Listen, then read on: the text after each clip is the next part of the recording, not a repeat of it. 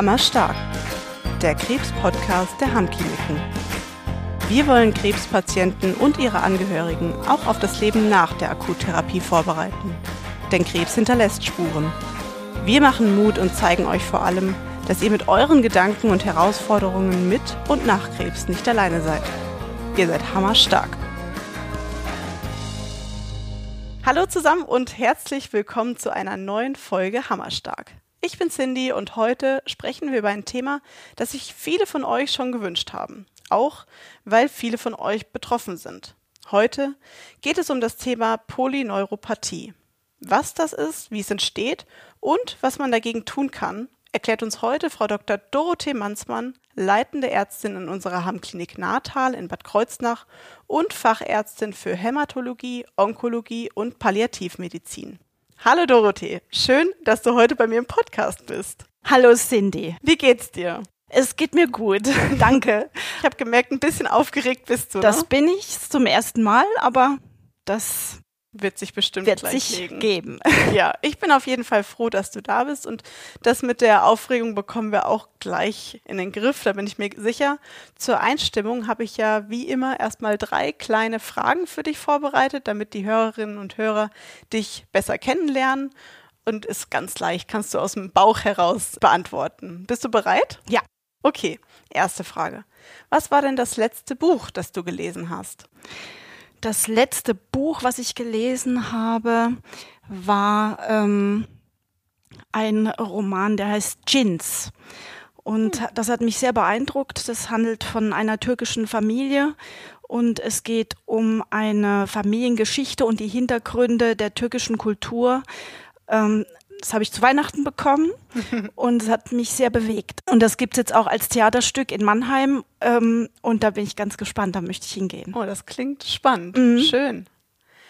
Und die zweite Frage. Was war denn bisher das schönste Geschenk, das du erhalten hast? Oh je, das schönste Geschenk. Also ich denke, äh, unsere Töchter Oh. sind für mich das schönste Geschenk. Das, ja. ist, das ist eigentlich die perfekte Antwort, oder? ja. Also ich glaube, da war ich noch nie so äh, glücklich wie in dem Geburtsmoment und ähm, überhaupt, also die bereichern mich und uns, also mein Mann mich ähm, ganz viel. Ja. Oh, sehr schön. Da sind die beiden, wenn sie das jetzt hören, wahrscheinlich richtig stolz. Können sie auch. Und die letzte Frage, äh, sogenannt last but not least, weil es ist ein wichtiges Thema. Dorothee, was ist deine Lieblingseissorte? Hm, Joghurt. Joghurt. Ja. Ich mag ja die Kombination Zitrone und dunkle Schokolade total gerne. Mhm. Kennst du noch von früher, oder ich weiß nicht, ob es die heute noch gibt, diese Erfrischungsstäbchen? Mhm. Und wenn du Zitrone und dunkle Schokolade zusammen mixt als Eissorten, schmeckt es exakt genauso. Toll. Also lecker. ich erinnere mich als Kind an, äh, an eine Eisdiele in meinem Ort, wo selbstgemachte ähm, Eis gemacht wurde, Mhm. selbstgemachtes Eis und das war Erdbeer. Und da hat man wirklich das Gefühl gehabt, man hat eine Erdbeere auf der Zunge. Toll. Und heute ist es, wenn du von Kombination sprichst, also Joghurt und Himbeer esse Mhm. ich am liebsten. Quasi wie eine Jogurette. Genau. Jetzt haben wir vielleicht ein bisschen Werbung gemacht, aber naja, das ist nicht so schlimm bei unserem Podcast. So, gut, wenn wir jetzt die wichtigen Dinge des Lebens geklärt haben, wie zum Beispiel die Lieblingseissorte, lass uns doch direkt in das heutige Thema einsteigen, Polyneuropathie. Du hast auch vor kurzem einen öffentlichen Vortrag über das Thema gehalten, richtig? Es war gewünscht von der Krebsgesellschaft Rheinland-Pfalz Mhm. und das war ähm, äh, also ein Videovortrag, Ah. ähm, ein Online-Vortrag, ähm, wo sich viele Patienten einloggen konnten. Ja, ich habe gehört, es hat großen Anklang gefunden, auf jeden Es Fall. ist halt ein, ein, ein Thema, was sehr viele ähm, betrifft, belastet Genau. und ähm, ja, wo es keine schnellen Lösungen gibt. Mhm. Und genau deshalb wollen wir ja auch heute darüber sprechen. Ähm, auch weil unabhängig deines Vortrags doch schon viele über unsere Social-Media-Kanäle dieses Thema genau angefragt haben. Und das zeigt mir natürlich auch, wie verbreitet diese Funktionsstörung ist. Aber lass uns von vorne anfangen. Es gibt wahrscheinlich auch den einen oder anderen, der mit dem Begriff Polyneuropathie noch gar nicht so viel anfangen kann. Ähm, dann erklär uns doch mal in wenigen Sätzen, falls es geht. Was ist denn Polyneuropathie? Polyneuropathie ist eine Beeinträchtigung, eine Erkrankung von Nerven. Mhm. Das Wort kommt aus dem Griechischen, wenn wir es mal aufteilen. Poly heißt viele. Mhm. Neuro steht für Nerven und Pathie steht für ähm, erfahren, erleiden. Also mhm. es geht darum, dass viele Nerven betroffen sind von einer Schädigung oder von einer Beeinflussung, von einer Erkrankung. Und die Polyneuropathie ist eine ähm, Erkrankung peripherer Nerven. Also unser Nervensystem teilt sich in das zentrale Nervensystem, Gehirn und ähm, Rückenmark. Mhm. Das ist von der Polyneuropathie nicht betroffen, mhm. sondern nur die Nerven, die außerhalb äh, des äh, Rückenmarks, also außerhalb der Wirbelsäule, äh, Informationen bekommen und diese weiterleiten oder Informationen aufnehmen und diese zum Gehirn weiterleiten. Also das sind motorische Fasern, motorische Nerven, die unsere Muskelaktivität mhm. ermöglichen. Und dann sind es sensible, sensorische Fasern, die unser Befinden, unser Gefühl, unsere Wahrnehmung äh, registrieren und ans Gehirn weitermelden. Und es sind Fasern unseres vegetativen Nervensystems, was wir nicht beeinflussen können, wie Herzschlag, wie Blutdruck, wie Magen-Darm- und Blasenfunktion. Äh, auch diese Nerven können in Mitleidenschaft gezogen werden. Mhm. Wow. Das ähm, wusste ich so auch gar nicht. Mhm. Das heißt, es sind dann viele Nervensysteme oder Nerven an verschiedenen Stellen des Körpers werden in Mitleidenschaft mhm. gezogen. Und warum sind denn eigentlich so viele Krebspatienten davon betroffen, von so einer Polyneuropathie? Weil ein Grund, ähm, es gibt etliche Gründe, dass eine Polyneuropathie entstehen kann, aber ein Grund, besonders bei Krebs Patientinnen und Patienten, die Chemotherapie bekommen, sind der Einfluss bestimmter Chemotherapeutika. Und da mhm. gibt es ähm, ja verschiedene, die bedingen, dass die Sauerstoff, die Nährstoffversorgung des Nerven gedrosselt wird oder dass das Kraftwerk des Nerven eingeschränkt wird in seiner Arbeitskraft ähm, oder dass Entzündungen entstehen im Nervenbereich. Äh, verschiedene Chemomittel machen verschiedene Veränderungen.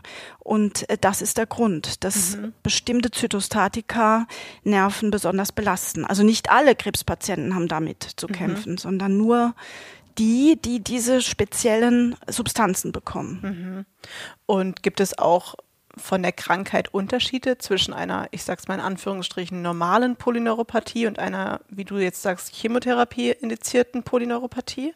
Ja, also eine, sagen wir mal, unter einer normalen äh, Polyneuropathie, wenn man das so Blödes nennen Wort. darf, ähm, gibt, soll ich mal die Gründe sagen, was eine mhm. Polyneuropathie überhaupt hervorrufen gerne, kann? Gerne, gerne. Also, ein Grund sind ähm, toxische Einflüsse, also wie Chemotherapie oder vor allem Alkohol. Also mhm. Alkohol macht eine Alkoholmissbrauch macht eine schwere, kann eine schwere Polyneuropathie machen.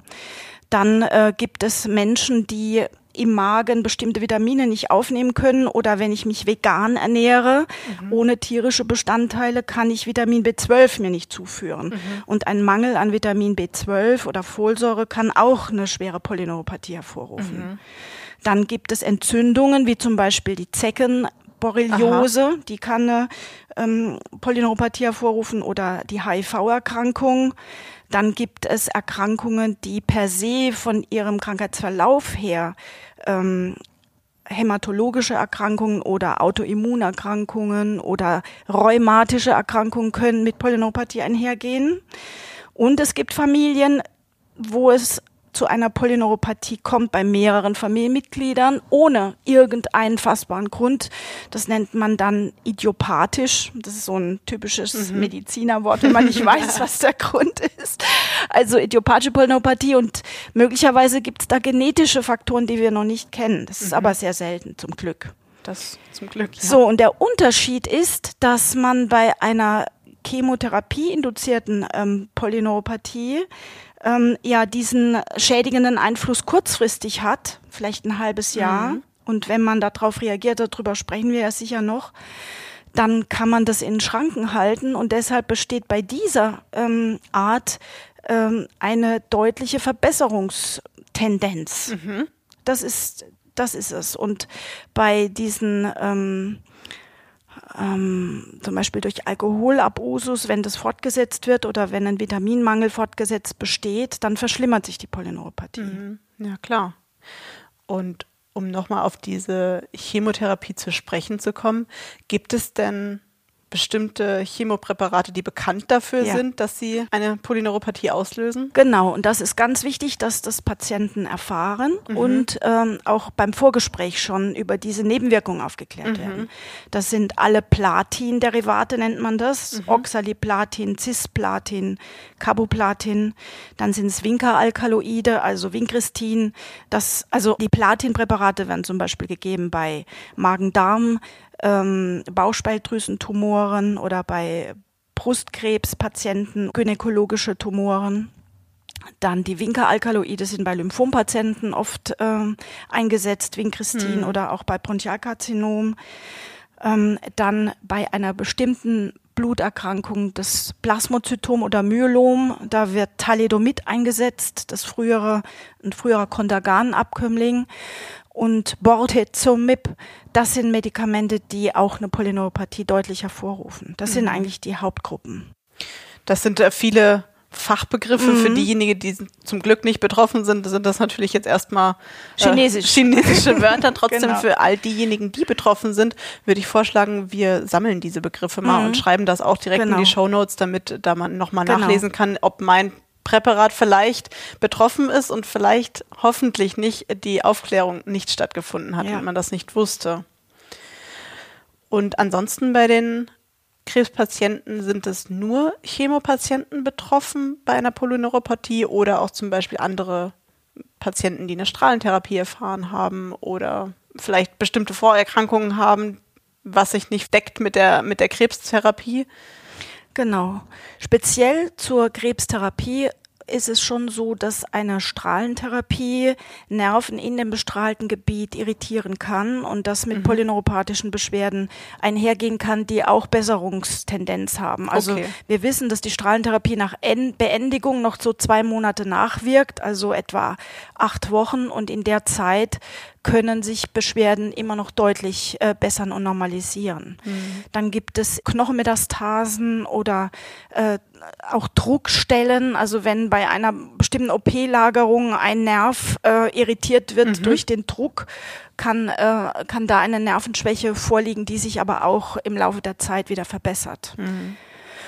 Und Risikofaktoren, die eine Chemotherapie induzierte Polyneuropathie begünstigen, sind das Alter. Also je älter ich bin, mhm. desto mehr bin ich gefährdet. Okay. Dann, ob ich schon Stoffwechselerkrankungen habe, wie Diabetes. Mhm.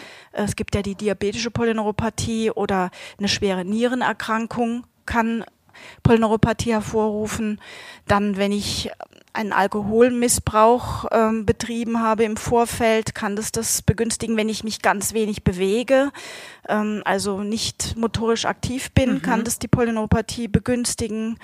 Ähm, ja, das sind vielleicht so ein paar wichtige Punkte. Mhm, auf jeden Fall. Jetzt haben wir ganz viel darüber gesprochen, wer es bekommen kann und wie man es bekommen kann. Aber wie macht es sich bemerkbar? Das ist ja eigentlich die große Frage. Was ist Polyneuropathie? Was sind denn da zum Beispiel die Hauptsymptome, die man so haben kann? Genau. Also, beginnen tut es meistens in den Nervenbereich, wo unsere längsten Informationsstränge laufen. Das sind die Füße. Mhm und die Fingerspitzenhände. Ja, klar. Es geht meistens an den Füßen los mit äh, Kribbelgefühl, Pelzigkeit, dass ich nicht mehr so richtig die Fußsohle spüre oder dass ich das Gefühl habe, mein Fuß ist in Watte eingepackt oder ich gehe mhm. über eine, eine unebene Fläche, obwohl das gar nicht der Fall ist. Oder ich habe einen Fremdkörper im Schuh, das spüren manche und mhm. das äh, es kann auch sein, dass ähm, eine Gefühlsüberempfindlichkeit auftritt, dass zum Beispiel die Bettdecke auf meinen Füßen nachts total störend ist und mir mich irritiert, mich vorm Einschlafen okay. am Einschlafen hindert. Es kann auch umgekehrt sein, dass ich Temperaturempfindung verliere, also dass ich ähm, Hitze und Kälte gar nicht richtig spüre oder auch eine Verletzung am Fuß gar nicht richtig spüre, mhm. was was gefährlich sein kann. Deshalb ist eine gute Fußpflege total wichtig und mhm. auch Fingernagelpflege an den Händen. Man sagt, es gibt ein strumpfförmiges und handschuhförmiges ähm, Missempfinden mhm. am Anfang. Okay, also Also die sensiblen den, ja. Fasern fangen zuerst an und es ist immer symmetrisch. Also das ist es Ah, meistens. also nicht nur links. Beide Füße, beide Hände. Das Mhm. ist typisch für die Polyneuropathie. Mhm. Und das sind jetzt die sensiblen Ausfälle. Es gibt aber auch motorische Ausfälle, also Muskelkrämpfe. Das, Okay. das beklagen viele Patienten gerade in der Nacht nach solchen Chemotherapien oder Koordinationsstörungen, dass ich äh, zum Beispiel ähm, so eine feinmotorische Bewegung mit den Fingern nicht mehr fertig bringe, Mhm. dass ich nicht mehr, dass sich mein Schriftbild verändert, dass mir Dinge aus der Hand fallen, obwohl ich danach greife und nicht richtig fühle, dass ich es in der Hand habe und dann fällt mir eine Gabel oder ein Messer runter, ähm, weil ich nicht äh, das Gefühl habe, ich habe es richtig in der Hand Mhm. oder die Muskulatur geschwächt ist. Gangstörungen können die Folge sein. Das sind aber erst Symptome, die hoffentlich äh, schon im Vorfeld erkannt und dann gar nicht so schlimm sich entwickeln, wenn darauf Mhm. das reagiert ist wird. fortgeschrittenes Stadium. Fortgeschritten. Es gibt ein Viererstadium. Das Einser sind nur milde Gefühlsveränderungen. Das Zweierstadium ist, dass schon so Funktionseinschränkungen äh, sichtbar werden. Das Dreier ist, dass ich stark beeinträchtigt bin in meinem Alltag. Und das Viererstadium ist, dass richtig bedrohliche ähm, Folgen der Polyneuropathie sich deutlich machen. Was sind denn richtig bedrohliche? Ohne jetzt hier ähm, Angst zu machen, weil wir haben ja Nein, gesagt, zum das wird Beispiel, ja vorher ähm, schon dass ich ähm, eine erhebliche Gangstörung habe, die mich zur Fallneigung Okay, führt. mhm. Oder dass ich eben ähm, Verletzungen oder bestimmte Dinge gar nicht mehr wahrnehme. Ähm, dass wenn ich äh, heißes Wasser mir über die Hand äh, Klar. schütte, dass ich das gar nicht spüre und eine Verbrennung äh, davon trage.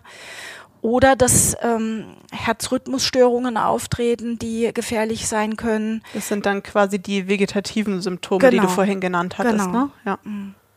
Ja, Wahnsinn. Ja. Aber das sind Dinge, die wir äh, von der Chemotherapie her, weil wir sensibler für dieses Thema geworden sind, eigentlich nicht mehr sehen. Mhm.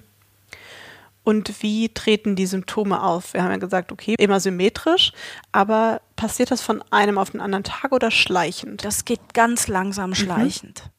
Was man sagen kann, wenn man zum Beispiel Oxaliplatin bekommt am, am Therapietag, es ist Winter, es ist kalt draußen und die Patienten treten dann raus in die Kälte, dann kriegen die Schluckbeschwerden, haben das Gefühl, sie können ihren Speichel nicht schlucken oder Schmerzen im Kieferbereich und auch die Hände kriegen sie ganz starke Missempfindungen.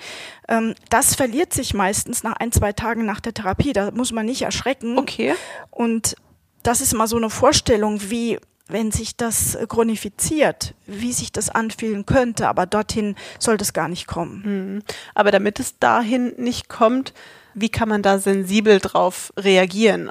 Du hast ja gerade gesagt, äh, ganz am Anfang kann es sein, dass man jetzt diese Missempfindungen an der Hand hat, wenn man raus in die Kälte geht. Ist es dann so, dass ich sofort meinem Arzt Bescheid sagen sollte, ich habe diese Missempfindung, ich habe Angst, äh, dass eine Polyneuropathie auftritt?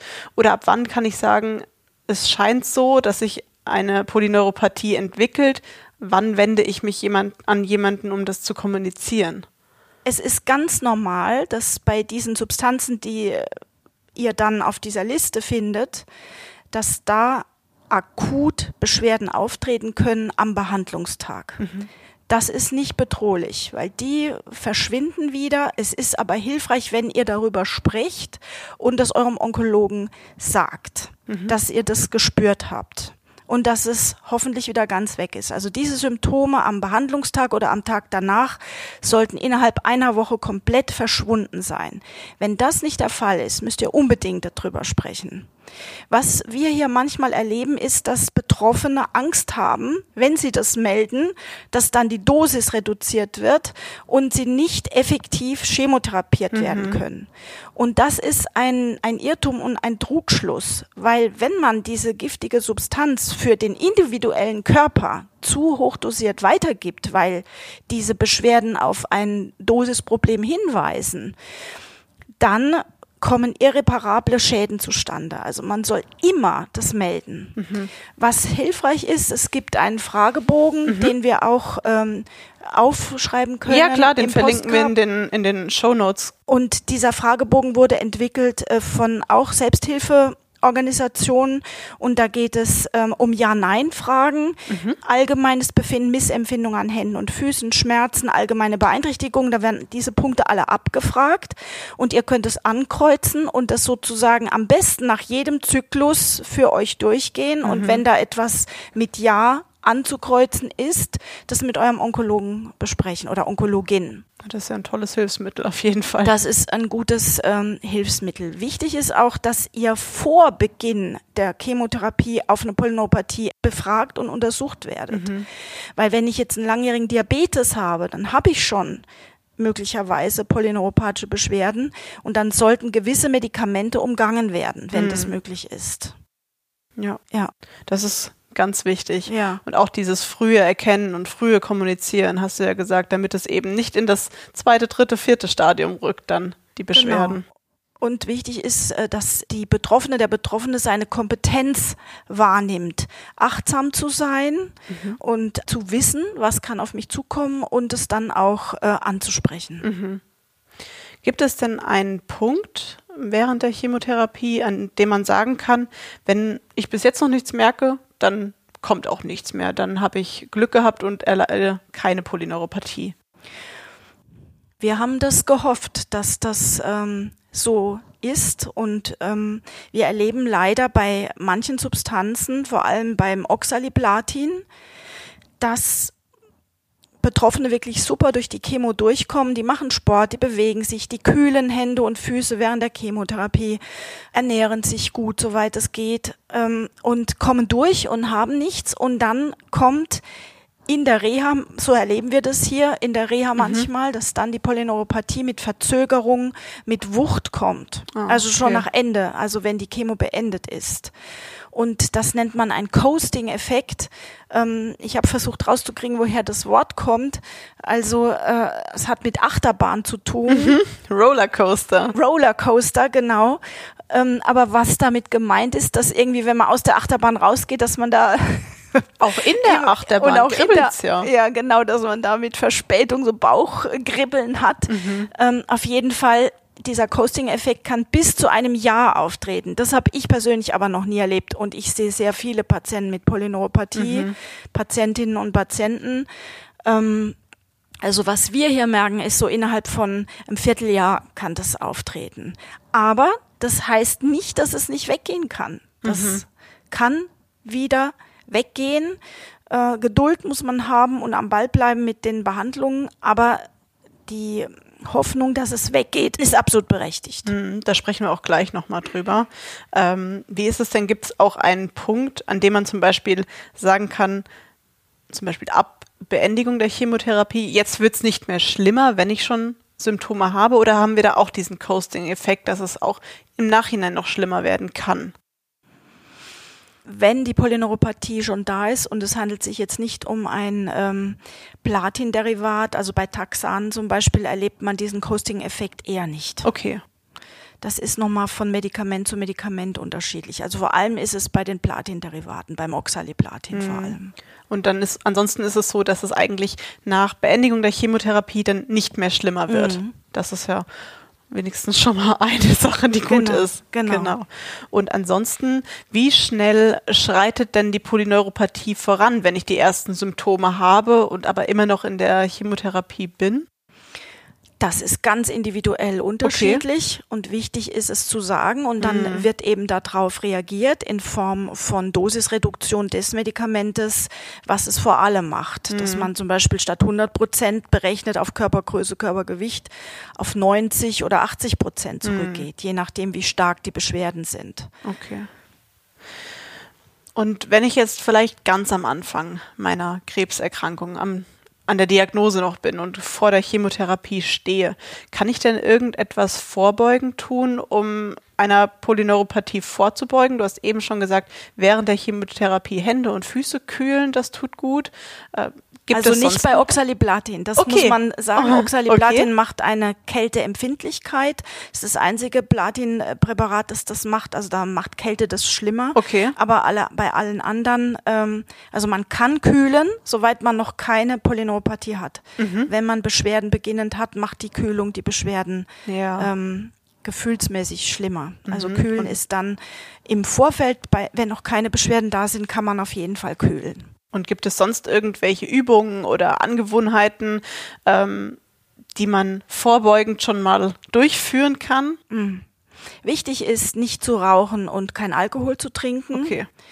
Wenn es ähm, wichtig ist, sich ähm, gut zu ernähren, ausgewogen zu ernähren, also mhm. mit äh, Vitaminen, Gemüse, Obst, wenn das möglich ist, ähm, dann ist so ein Sensomotoriktraining wichtig, also dass man sich bewegt, mhm. dass man ähm, Dinge macht, die einem Freude machen, ja. also schwimmen gehen oder Fahrrad fahren.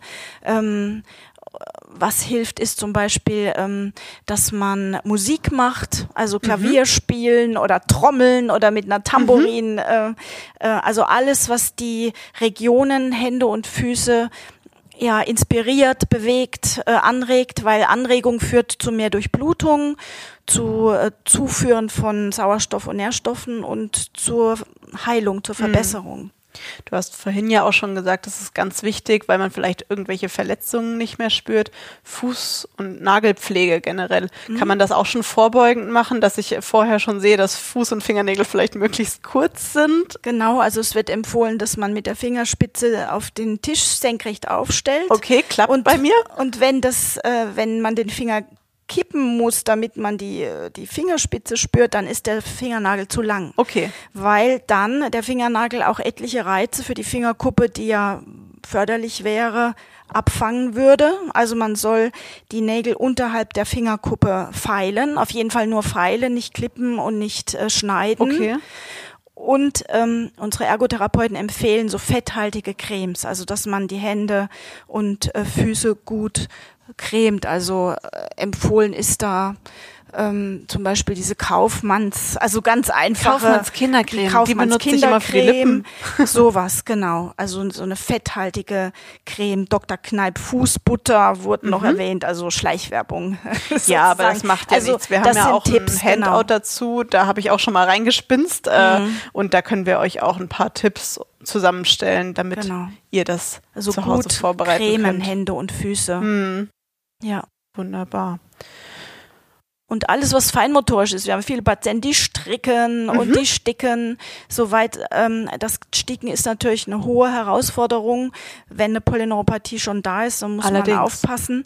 Ähm, aber vorbeugend alles, was die Fingerfertigkeit und die Fußfertigkeit ähm, fördert. Ja, gerade ist ja Makramee so im Trend wieder. Ne? Ja, zum das Beispiel. wäre ja auch was, da wird ja auch genau. geknotet und geknüpft. Ja, alles eigentlich schöne Sachen, die Spaß genau, machen. Genau, soll auf jeden Fall hast? Spaß ne? machen, also sich nicht äh, irgendwie kasteien, sondern. Ja, vor allen Dingen, weil es ja vorbeugend ist. Ne? Genau. Genau. Sport auf jeden Fall. Bewegung ist für die Muskulatur ein Segen. Mhm. Sport ist irgendwie für alles ein Für Segen, alle, ne? ja, genau. Aber ich sehe das hier in der Reha so deutlich, dass Menschen, die sich schon immer bewegt haben, dass die viel besser durch die Chemo kommen, mhm. weniger Nebenwirkungen haben. Und die Empfehlung ist so 20 Minuten Ausdauerbewegung am Tag, mhm. wenn man das schafft. Das kann auch einfach ein Spaziergang sein, ja. ähm, jetzt in der Natur, Fahrradfahren, Schwimmen, alles, was einem Freude macht. Mhm. Mhm. Und wenn wir jetzt direkt in der Reha bleiben, also ich sag mal, wenn es jetzt doch nicht geklappt hat, die ganze Vorbeugung und die Polyneuropathie ist jetzt da, was kann man dann dagegen tun? Also was tun wir zum Beispiel hier in der Reha für Polyneuropathie-Patienten? Mm, Hauptsäulen sind die Physiotherapie und mhm. die Ergotherapie. Okay. In der Ergotherapie gibt es hier eine Massage der Hände und Füße, also der betroffenen Stellen in Erbsen und Linsen und mhm. Bohnen und Reis und da wird nach Stärke der Beschwerden auch die Mischung mhm. ausgerichtet. Also habe ich große Schmerzen, wird eine ganz leichte Mischung mit Reis und, ähm, und Linsen gemacht. Mhm. Ähm, spüre ich kaum was, ist es einfach taub, dann wird es gröber gemacht. Also mhm. das wird angepasst mhm. für ähm, Hände und Füße.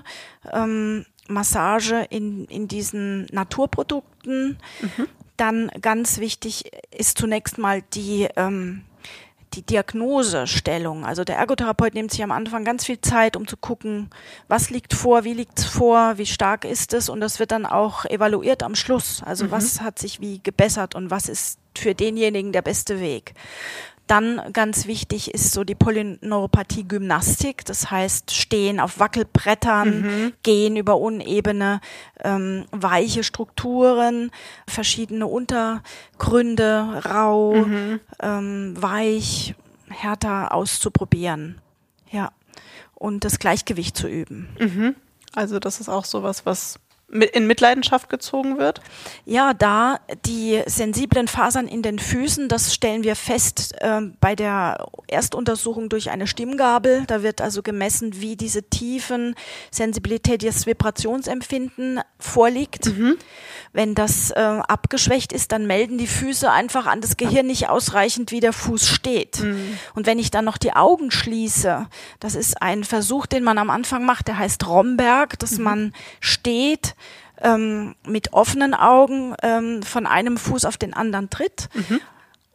Das geht meistens noch gut, weil die Augenkontrolle da ist. Aber wenn ich dann die Augen schließe und mache das Gleiche oder mache einen Blindgang auf einer gedachten Schnur, okay. dann kippen die Patienten oft um oder sind ganz unsicher im Stand, weil das Gehirn nicht die Information bekommt, wie der Mensch in dem Moment steht. Mhm. Ja, klar. Und deshalb ist Gleichgewichtstraining sehr wichtig. Auch Yoga ist äh, sehr gut, wenn man Yoga machen mhm. kann.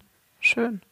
Und was ähm, Yoga Qigong. Der, ah, ja. Qigong, genau, ja. bieten wir auch an. Mhm. Und was gibt es sonst Yoga und Qigong in der Physiotherapie noch für Anwendungen? Also wir haben ähm, für die Physiotherapie, die macht noch Reizstrombehandlungen. Also Was ist das? Reizstrom ist ähm, ein, ein milder Strom, der über die, also es wird, äh, es werden Elektroden ähm, an die tauben Stellen gelegt, sowohl die Finger als auch die Füße. Mhm getrennt voneinander, also entweder die Finger behandelt oder die Füße behandelt. Und dann wird ein Reizstrom äh, angepasst an das Gefühl. Also es gibt Menschen, die sind extrem empfindlich im Rahmen ihrer Polyneuropathie mhm. und vertragen nur niedrige Reizstrom äh, stärken und bei anderen, die ganz mh, mm, schlecht fühlen oder wenig fühlen, da kann man das stärker einstellen. Und dieser Reizstrom führt auch zu einer Durchblutung, vermehrten Durchblutung und Reizung der Nerven, dass sie mehr versorgt werden zur Reparatur mit Nährstoffen und Sauerstoff. Mhm. Und das ist oft hier so ein Highlight für die Patienten, dass sie sagen, ich habe plötzlich wieder was gespürt. Toll, ja. Ja, ich habe plötzlich wieder was gespürt. Das mhm. kann ich mir vorstellen. Beziehungsweise ich kann es mir nicht vorstellen, wie es mhm. ist, wenn man eben nicht fühlt, aber allein schon, wenn die Finger eingeschlafen genau, sind. Genau, ne? das meine ich. Ja, ja. Wenn man äh, sich den Ellenbogen mal anschlägt ja, und es genau, kribbelt total genau. nach vorn ähm, oder wenn ja wenn ein, ein, Bein eingeschlafen ist, das das haben die Patienten ständig. Das, das muss man sich vorstellen. Furchtbar. Das, das ist äh, wirklich sehr belastend. Und Allerdings. für mich als Onkologin war das hier in der Reha ähm, wirklich ein ähm, etwas, was ich erst hier richtig kennengelernt und ja hier erst richtig erfasst habe, weil die Onkologen in der Klinik, ähm, die in der Praxis schon, die sehen ja ihre Patienten mhm. auch später noch, mhm. aber in der, ich war ja lange in der Klinik als Onkologin tätig. Dort hat man die Folgen, habe ich die Folgen gar nicht mitgekriegt. Genau. Und die sind zum Teil so belastend, dass Patienten keinen Knopf mehr zuknöpfen können, ihre Schuhe nicht mehr binden können, können nicht mehr schreiben. Mhm. Tastatur am PC ist ganz schwierig zu fühlen. Also das hat große Auswirkungen auch für den Beruf. Ja. Und das habe ich erst hier richtig kennengelernt. Und ja. äh, kann man denn schon sagen, dass man in den drei bis vier Wochen Reha, die man hier verbringt, Fortschritte oder Besserungen verzeichnen kann? Auf, auf jeden Fall, auf jeden Fall. Es gab eine große Studie mit der Mainzer Uni mhm. von über 1200 Patienten, die hier in der Reha-Klinik auch mit, also wir haben da mitgemacht und da zeigte sich, dass Physiotherapie und Ergotherapie am effektivsten sind und äh, schon hier bis zu leichte Verbesserung bis zu 80 Prozent bei den Patienten und effektive, also starke Verbesserungen so um die 40 Prozent bringen durch Ergotherapie und Physiotherapie. Mhm. Ja, das ist ja super. Das Wichtige ist, unsere Ergotherapeutin hat immer gesagt, äh, von nichts kommt nichts. Mhm. Also man muss am Ball bleiben, mhm. weil das ein langwieriger Prozess ist. Und man sagt, nach einem Jahr haben ungefähr 90 Prozent der Patienten eine deutliche bis äh, komplette Verbesserung. Und bei 10 Prozent, äh, selbst nach fünf Jahren, sehen wir noch Verbesserungen. Super. Also man muss einen langen Atem haben und, und Zuversicht, dass es auf jeden Fall Verbesserungspotenzial gibt. Mhm. Dann ist ja die Reha aber ja doch nur drei bis vier Wochen ja, lang. genau. Dann sind die Patientinnen und Patienten wieder auf sich selbst gestellt. Welche Übungen oder welche Angewohnheiten kann ich denn fortführen zu Hause? Also wir geben ähm, ein äh, eine Anleitung mit für diese Aha. Mischung Erbsen und Linsen. Das kann Aha. man in, in einen großen, in so eine große Kiste machen oder in, einen- in Kissenbezug. Das wird genau erklärt und gezeigt. Und das schreiben wir euch auch in die Shownotes. Das wollen wir euch natürlich Genau. auch teilen. Ja, und ähm, da gab es mal die Situation, dass eine Patientin zu Hause angerufen hat und ihr Mann durchgegeben, was sie braucht für die Füße, 16 Kilo dies und jenes. Und wie sie nach Hause kam, hatte der Mann von allen Verwandten Töpfe besorgt und hatte das alles schon gekocht, Ach, nein, nein, weil er dachte, das müsste gekocht werden. nein. Und äh, das muss natürlich roh bleiben. Also Okay. äh, und der hat es halt gut gemeint. Und das war Oh. echt eine witzige Geschichte. das ist ja schon fast eine Hammer-Story die wir am- immer am Ende noch erzählen. Na gut, auf jeden Fall. Ähm, das soll weitergemacht werden. Das äh, soll man dreimal die Woche, zehn Minuten am Tag machen. Das steht da auch genau drin. Dann gibt's viele Tipps. Also man kann den Kopf einer elektrischen Zahnbürste nehmen und morgens und abends, wenn man sich die Zähne putzt, einfach ein bisschen Rasierschaum war die Empfehlung unserer Ergotherapeuten auf den Fuß, dass man das nicht so direkt auf die Haut macht. Rasierschaum auf die Hände oder auf die Füße und dann mit diesem, der elektrischen Zahnbürste mit dem speziellen Kopf das abschrubben sozusagen, ähm, um das anzu, um diese Taubstellen oder diese gefühlseingeschränkten Stellen anzuregen. Dann gibt's die Empfehlung, dass man sich so eine Fußbadewanne besorgt im Sanitätshaus, die bis zur, zum unterm Knie reicht und dass man da Glasmurmeln reinmacht, so fünf Murmeln rechts und links und dann mit lauwarmem Wasser füllt, bis in knapp unter, also bis Mitte Wade und dann mit den Füßen morgens und abends ähm, oder beim Fernseh gucken oder wie auch Ja. immer ähm, so ein Fußbad macht mit Anregung durch diese Glasmurmeln, dass man so hin und her sich bewegt auf diesen Murmeln oder dass man einen Sisal ähm, Fußabstreifer sich kauft ähm, und den nur nimmt, um die Füße da drauf ähm, zu bewegen und die Anzuregen. anzuregen. Genau. Dann die ältesten, ausgelatschesten Schuhe soll man verwenden. Also die Füße dürfen nicht eingeengt werden durch das Okay. Schuhwerk. Und weiche Sohlen. Also äh, man kann im Sanitätshaus sich da beraten lassen, dass man weiche Sohlen in die Schuhe tut. Ähm, da gab es auch einen Tipp, Joja-Schuhe, weiß nicht, wem das was sagt. Das ist eine Firma, die besonders ähm, weiche Fußbett macht. Wir hatten eine Patientin, die konnte kaum laufen, wegen so Schmerzen bei jedem Auftreten. Und die wurde dann mit äh, hier in einem Sanitätshaus mit weichen Sohlen versorgt und die hatte einen deutlichen äh, Sprung nach vorne. Na, also da ging es deutlich Ja. besser. Also ganz weiche Sohlen. Man soll auch eher auf weichen Böden laufen, auf dem Rasen, nicht Mhm. auf kalten Fliesen oder harten Fliesen, sondern eher auf weichen Böden, barfuß laufen Mhm. zum Beispiel. Also es gibt viele kleine Dinge, die man tun kann und da können wir so eine Liste machen für Ja. zu Hause. Gerne, das Ja. machen wir auf jeden Fall. Wir haben auch schon mal im Rahmen von einer Themenwoche Ergotherapie auf unserem Instagram-Kanal ein Video dazu gemacht, wo man blind Gegenstände erfüllt Genau, hat. sowas. Das genau. ist dann auch, dann hat man einfach seinem Partner gesagt, such mir doch mal fünf Mhm. Gegenstände aus dem Haushalt raus und ich verbinde mir die Augen und versuche die zu fühlen. Das ist vielleicht auch wieder was Spielerisches, was Spaß macht, wenn Genau. man überlegt, was da für witzige Sachen vielleicht rauskommen können. Genau, da, der, der Partner kann einem die Füße massieren. Das ist total Oh, das ist angenehm. super. Und so schön, wenn man das gemacht bekommt. Genau. Ich liebe auch die Hände massiert. und Hände bekommen. massieren. Herrlich. Äh, Das ist so ein wunderbares Gefühl, weil ganz viele Nervenendigungen äh, in unseren Händen und Füßen sind. Ähm, ja, da kann man seine Fantasie spielen lassen, Mhm. was einem gut tut. Ja. Aber man muss am Ball bleiben. Mhm. Also man darf nicht hier das mitmachen, die Ergotherapie, und dann denken, wunderbar, jetzt ist wieder Alltag und jetzt ähm, muss es das gewesen sein. Das Mhm. wird nicht ausreichen. Aber du sagst ja, Polyneuropathie kann sich zurückbilden Auf jeden und Fall. auch sogar Das- ist heilbar. Auch? Oder? Es ist auch heilbar, vor Mhm. allem diese Chemotherapie-induzierte Polyneuropathie, weil es eine kurzfristige, heftige Belastung der Nerven war, die dann aber vorbei ist und der Nerv dann äh, Potenzial hat, sich zu regenerieren. Wenn man sich dann wieder gut ernährt und bewegt auch, ne? Genau, also, also- alles, was vorbeugend getan wurde, wahrscheinlich auch danach wieder. Genau. Kein Alkohol, kein Rauchen. Oder alles in einem gesunden Maß. Also man darf ja. durchaus mal ein Glas Sekt äh, oder sowas trinken, aber, aber in, einem, in einem gesunden Maß. Ja. ja. Ja. Mhm. Gibt es auch sonst irgendwelche Hilfsmittel, die man sich anschaffen kann? Oder sind eigentlich so diese Erbsenbohnen natürlich roh und nicht gekocht schon ein tolles Hilfsmittel? Es gibt äh, Vibrationsgeräte, wo man sich draufstellt, die sozusagen vibrieren und den, den ganzen Körper ähm, in, in Schwingung bringen. Galilei, also das war ähm, ein Gerät für Astronauten äh, beim, äh, beim, Astro beim Training, äh, Astronaut äh, zu werden.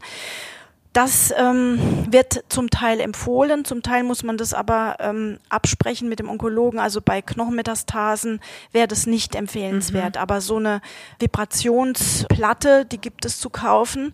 Also wir haben hier nicht viel Erfahrung. Es gibt Reha-Kliniken, die das anbieten.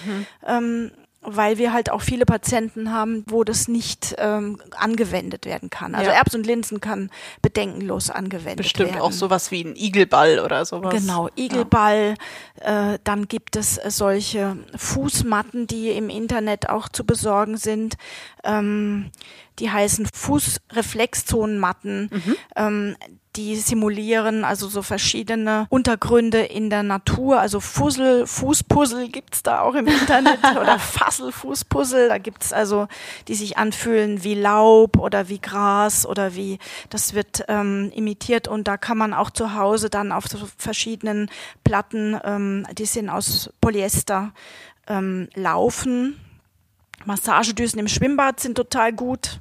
Also wenn man gern schwimmt, Ja. äh, sich da ähm, mal hinstellen, die Füße durchmassieren lassen und diesen Massagedüsen.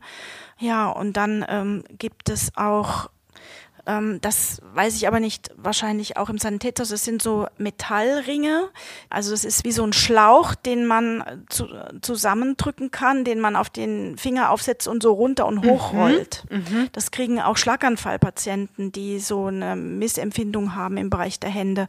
Und auch äh, sowas ähm, ist hilfreich. Fast wie so eine Feder. Ja, oder? wie eine Feder und dann so über den Finger drüber schiebt und wieder zurück. Also, dass man immer, es geht immer wieder ums Anregen.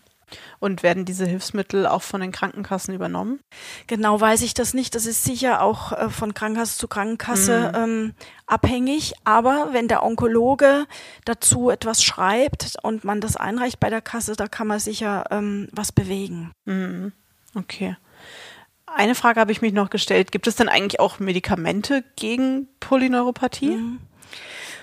Man dachte am Anfang, wenn man zum Beispiel Magnesium-Calcium-Infusionen gibt zu der ähm, Chemotherapie, dass man da die Polyneuropathie verhindern oder abschwächen kann, das hat sich nicht bewahrheitet. Es gibt prophylaktisch nichts. Es gibt keinerlei Medikament. Äh, da gab's äh, Gabapentin oder irgendwelche Vitamin B1-Präparate. Das hat sich alles in Studien überhaupt nicht bewahrheitet. Ähm, was es gibt, sind, wenn neuropathische Schmerzen vorliegen. Also die sind ganz äh, typisch, die sind elektrisierend, die sind einschießend.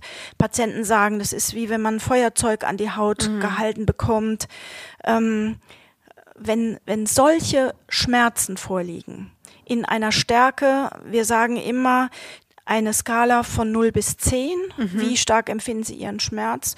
Und wenn der Schmerz über 4 ist, oder sagen wir mal über vier und der Patient ist dadurch sehr beeinträchtigt, kann nicht einschlafen, ähm, kann die Bettdecke überhaupt nicht ertragen. Dann gibt es äh, Medikamente aus der Epilepsiebehandlung, also krampflösende Medikamente, weil man festgestellt hat, dass diese Nervenschmerzen Schreie sind sozusagen oder Störimpulse, die der Nerv ausschickt, weil er sagt, mir geht's schlecht.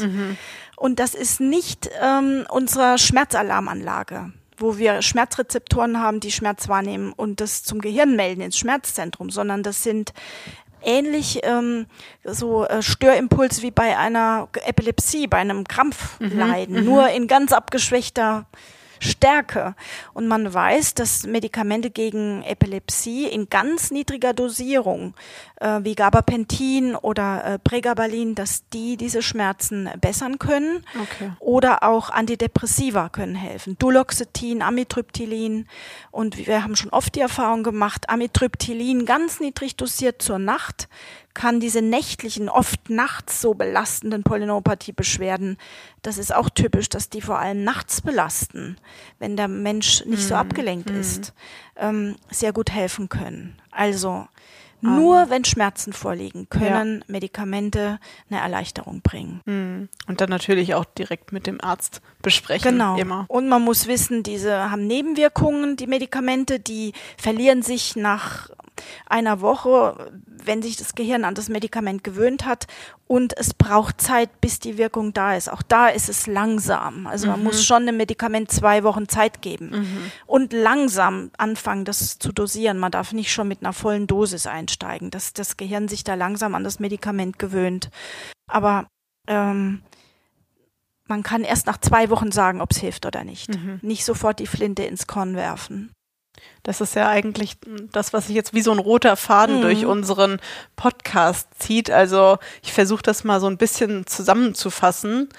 Also es ist ja so, Prävention, Früherkennung, hast du gesagt, ist haben höchste Priorität. Ja. Ne?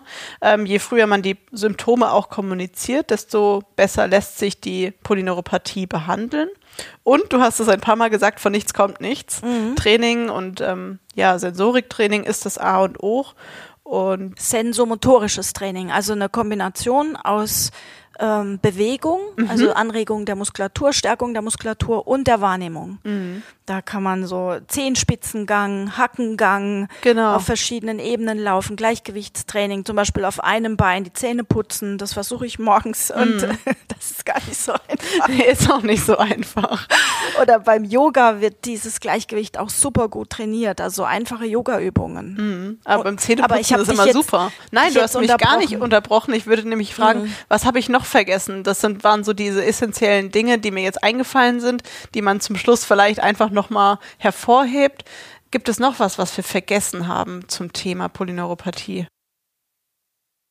Also es ist eine sehr ernstzunehmende Sache, die man früh erkennen muss. Auch als Onkolog hat man die Verantwortung dafür, den Patienten darauf anzusprechen und früh zu reagieren, weil es auch sozialmedizinisch ähm, schwerwiegende Folgen haben kann. Also eine schwere Polyneuropathie kann zum Beispiel sein, dass ein Förster, ähm, der gangunsicher ist, seinen Beruf im Wald nicht mehr wahrnehmen kann. Auf jeden Fall. Oder wenn ich auf Leiter und Gerüste steigen muss, das geht nicht. Oder ich bin Berufskraftfahrer, ich kann Gas und Kupplung gar nicht mehr richtig unterscheiden, weil ich kein Gefühl in den Füßen habe, dann äh, scheidet es auch aus. Oder feinmotorische Berufe, dass ich kleine Schrauben einfädeln muss irgendwo rein, auch die sind nicht mehr machbar. In vielen Berufen. In das vielen ist ja selbst Berufen. beim Tastaturtippen. Tastaturtippen, genau. Also da frühzeitig achtsam sein, melden und frühzeitig äh, dagegen etwas tun. Es gibt gute Broschüren von den Selbsthilfegruppen, wenn Hände und Füße kribbeln und schmerzen oder Polyneuropathie was tun. Da werden wir auch äh, Die können wir auch verlinken, genau. verlinken. Ähm, die sind sehr hilfreich und von Anfang an äh, für sich selbst äh, die Verantwortung übernehmen. Mhm. Nicht denken, der Doktor wird es schon machen. Du hast ja gesagt, du, hast das selbst in der Klinik gar nicht so Mhm. genau, mitbekommen als das, Arzt. Nein, habe ich Ja. nicht. Und dass das auch so schwerwiegend werden kann. Ja. ja. Das Ja. finde ich ein schönes Schlusswort. Und das wichtigste am Schlusswort ist, dass es sich bessert. ja, Also genau. viele Patienten sagen zu mir, ihr Neurologe hat gesagt, da ist nichts zu machen. Mm. Das, das ist halt eine Schädigung und die bleibt und da ist nichts zu machen. Und das ist nicht unsere Erfahrung. Es geht langsam, aber es lohnt sich, am Ball zu bleiben. Ja. Ja, das ist wirklich das Richtige und Wichtige am Schlusswort, ja. Es ist auch schön, wenn wir eine Folge so mit ähm, viel Hoffnung und, und positivem Gefühl abschließen können. Und zu Recht, ja. Ja. Mhm. Und ähm, um dieses positive Gefühl noch ein bisschen zu verstärken, habe ich ja am Ende unserer Podcast-Folge immer noch unsere Hammer-Story aus den Kliniken. Und äh, heute aus der Kategorie, das glaubt ja kein Mensch. Oder auch ähm, Dinge, die die Welt nicht brauchen. Ich weiß nicht, ob du das mitbekommen hast irgendwann. Aber ähm, ich erzähle dir die Geschichte einfach mal kurz. Mhm. Wir begeben uns dafür in unsere Heimklinik Nordfriesland im Jahr 2020, also auch noch gar nicht so lange her. Feueralarm. Der Rauchmelder in einem Patientenzimmer hat angeschlagen und alle Personen müssen natürlich aus der Klinik evakuiert werden. Zum Glück wird es ja bei uns in unseren Brandschutzschulungen auch regelmäßig trainiert und durch das, die Aufschaltung auf die Notrufleitstelle wird dann auch bei jedem, bei jeder Feuermeldung automatisch die örtliche Feuerwehr alarmiert. Das spart dann im Ernstfall, wie es ja jetzt dieser augenscheinlich ist, wertvolle Zeit. Die Feuerwehr rückt dann auch mit einem Großaufgebot an. Sie können aber kein Feuer entdecken. Fehlalarm scheinbar. Und die hinzugezogene Fachfirma prüft dann auch die Gegebenheiten im Patientenzimmer. Man vermutet, wie das auch schon ab und zu vorgekommen ist, Dampfentwicklung durch zu heißes Duschen oder auch durch unerlaubtes Rauchen im Zimmer, wodurch der Rauchmelder angeschlagen hat. Aber beides bestätigt sich nichts. Alles ist in Ordnung, kein defekter Rauchmelder, die Einsatzkräfte rücken ab. Mhm. Nur wenige Tage später dasselbe Spiel. Feueralarm aus dem gleichen Patientenzimmer auch noch. Evakuierung, Großeinsatz, keine Ursache gefunden. Trotz dessen, dass kein Defekt am Rauchmelder zu erkennen ist, wird dieser jetzt aber getauscht. Und beim Auseinanderbauen findet man plötzlich den Ursprung des ganzen Aufruhrs. Weißt du's? Nein. Es war eine kleine Spinne. Ja. Es war eine kleine Spinne, die in dem Melder ihr Nest gebaut hat und immer, wenn sie sich bewegt hat, hat sie diese Lichtschranke durchbrochen, mhm. wie es natürlich auch passiert, mhm. wenn ähm, Dampf die Lichtschranke durchbricht und dadurch hat sie tatsächlich zweimal einen Großeinsatz in den Kliniken mit kompletter Evakuierung ausgelöst. Viel Aufregung wegen einem kleinen Krabbeltier und ich glaube, dass auch wenn ich jetzt kein großer Spinnenfan bin, ich glaube, das hat sie nicht gewollt. und man sieht, dass ganz kleine Persönlichkeiten ganz großen, allerdings ganz große Wirkungen entfalten können. Allerdings, das stimmt. Ja, ich finde, das war jetzt noch mal ein netter Abschluss für diese Folge. Danke, dass du dabei warst, Dorothee. Es hat mir richtig, richtig Spaß gemacht. Vielen Dank für deine ganze Expertise, für diese ganz vielen Tipps, wo du auch unsere Hörerinnen und Hörer direkt angesprochen hast. Ich glaube, da fühlt man sich auch wirklich ganz nahbar und ganz angekommen mit diesen Tipps. Wir schreiben auch euch das Wichtigste nochmal zusammen, aber vielen, vielen, vielen Dank dafür, dass du da warst. Ja, auch ich danke für die Einladung und ähm, äh, für, es hat mir auch Spaß gemacht nach anfänglicher Aufregung. Ja, und das hat man überhaupt gar nicht gemerkt. Das hast du souverän gemeistert. Ja, also auch an euch da draußen. Schreibt uns doch gerne mal auf Instagram, ob ihr zu Hause auch fleißig eure Sensorik oder Sensomotorik trainiert. Und ähm, ja, schön, dass ihr bis zum Schluss dabei wart. Bis zur nächsten Folge. Macht's gut, habt einen hammerstarken Tag und vergesst auch eins nicht, ihr seid hammerstark. Alles Gute. Tschüss. Tschüss.